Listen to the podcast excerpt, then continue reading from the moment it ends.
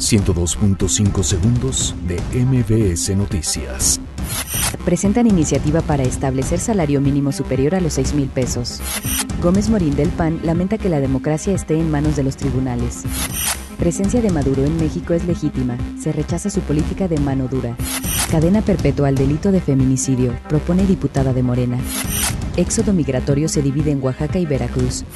Se forma en el Pacífico Depresión Tropical 25E. Si se fortalece se llamaría Javier. Ingresa nueva caravana de migrantes de El Salvador a México. Secretaría de Seguridad Pública de la Ciudad de México reporta saldo blanco al momento por cierre de suministro de agua.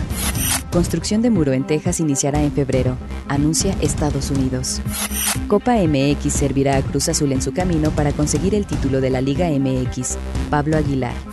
102.5 segundos de MBS Noticias.